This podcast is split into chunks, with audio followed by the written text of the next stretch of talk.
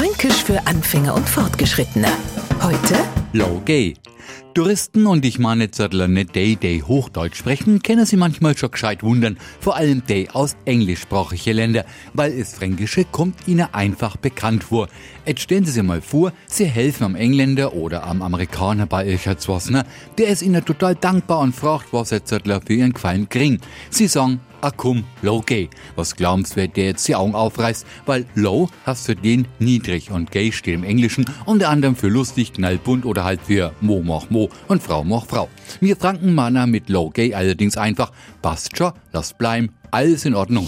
Fränkisch für Anfänger und Fortgeschrittene. Täglich auf Radio F. Und alle Folgen als Podcast auf podu.de.